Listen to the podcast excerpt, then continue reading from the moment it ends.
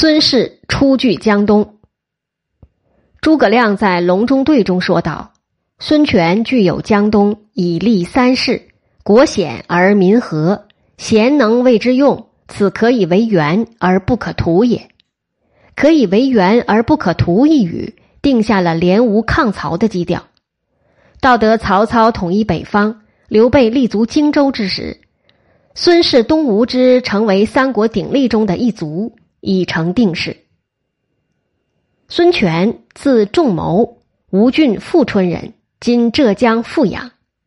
史书上说他是盖孙武之后也，这是没有多少依据的。世人一旦发迹以后，总喜欢与前世的名人拉扯上关系，说孙权是孙武的后代，大概也是这种性质。孙权的父亲叫孙坚，年轻时当过县吏，与曹操、刘备一样。在镇压黄巾起义军的过程中，组建起了自己的武装。中平四年（一百八十七年），东汉政府为了镇压南方的农民起义，任孙权为长沙太守。长沙、零陵、贵阳三郡的农民军都被他镇压了，史称“越境寻讨，三郡肃然”。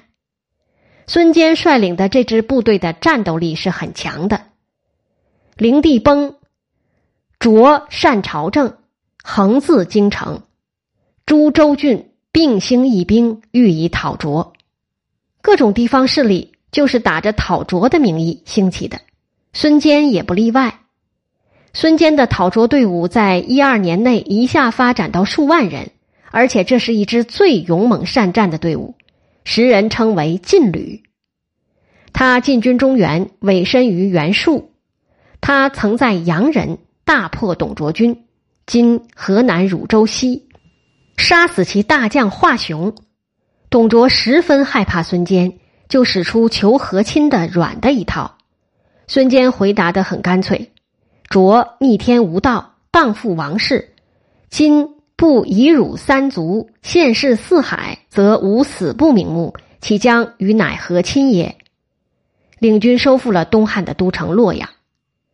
初平三年（一百九十二年），袁术派孙坚出征荆州，攻打刘表。刘表派了大将黄祖迎战，被孙坚击破。孙坚的部队势如破竹，渡过汉水，围攻襄阳城。孙坚是个勇将，他身先士卒，单马冲在最前面，不幸被黄祖部的伏兵乱箭射杀。孙坚一共有四个儿子。最有名望的是大儿孙策和二儿孙权。孙坚亡故后，孙策收拾了父亲的残部，继续在袁术帐下，并屡建奇功。但孙策不是袁术的心腹，不为重用。兴平二年（一百九十五年），孙策做出了一个颇有远见卓识的决定，趁群雄正倾全力在中原混战之时，自己抽身事外。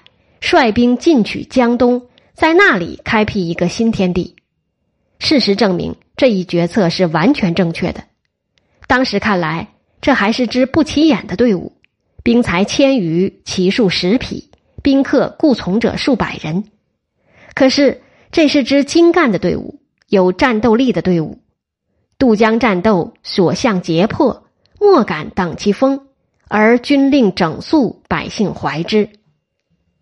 孙策在江东扫除了诸多地方割据势力，发展很快。孙策从严肃军纪做起，要求部署鸡犬菜儒一无所犯，规定乐从军者一身行，复除门户；不乐者勿强也。这些都是深得民心的。紧接着，经过几次战斗，首先夺取了扬州刺史刘繇的根据地。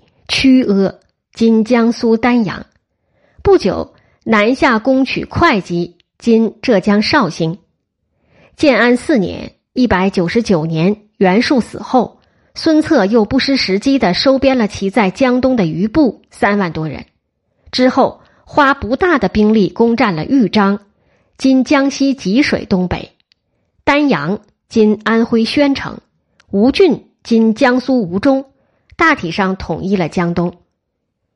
当时的形势是曹操、袁绍大战于中原，曹操野心虽大，但对远离中原的江东地区总还是鞭长莫及。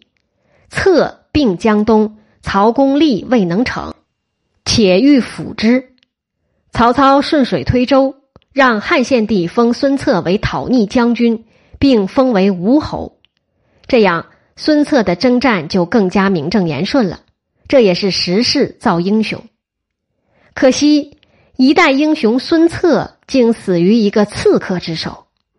据说，孙策伤重将死之时，把吴侯的印绶交付给其弟孙权，执着他的手说：“举江东之众，决击于两臣之间，与天下争衡，卿不如我；举贤任能，各尽其心，以保江东，我不如卿。”说完这番话，当夜就死去了。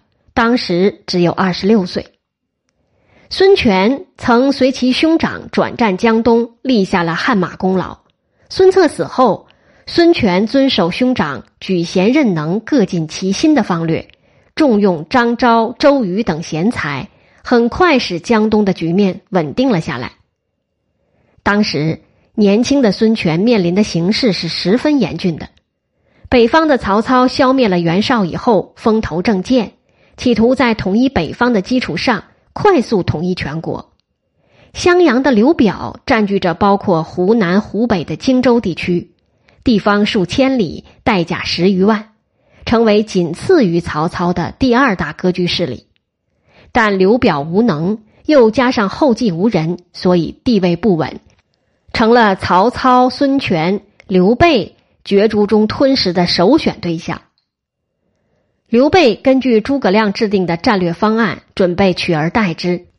曹操在略平三郡乌桓以后，最大的欲求是吞并刘表的荆州。东吴的胃口不是很大，就是要将南京之地纳入囊中，矛盾已是明摆着的了。据史书记载，孙策死后，二弟孙权不断哭泣。日夜守在灵堂前，这时长史张昭大声提醒道：“此宁哭时也。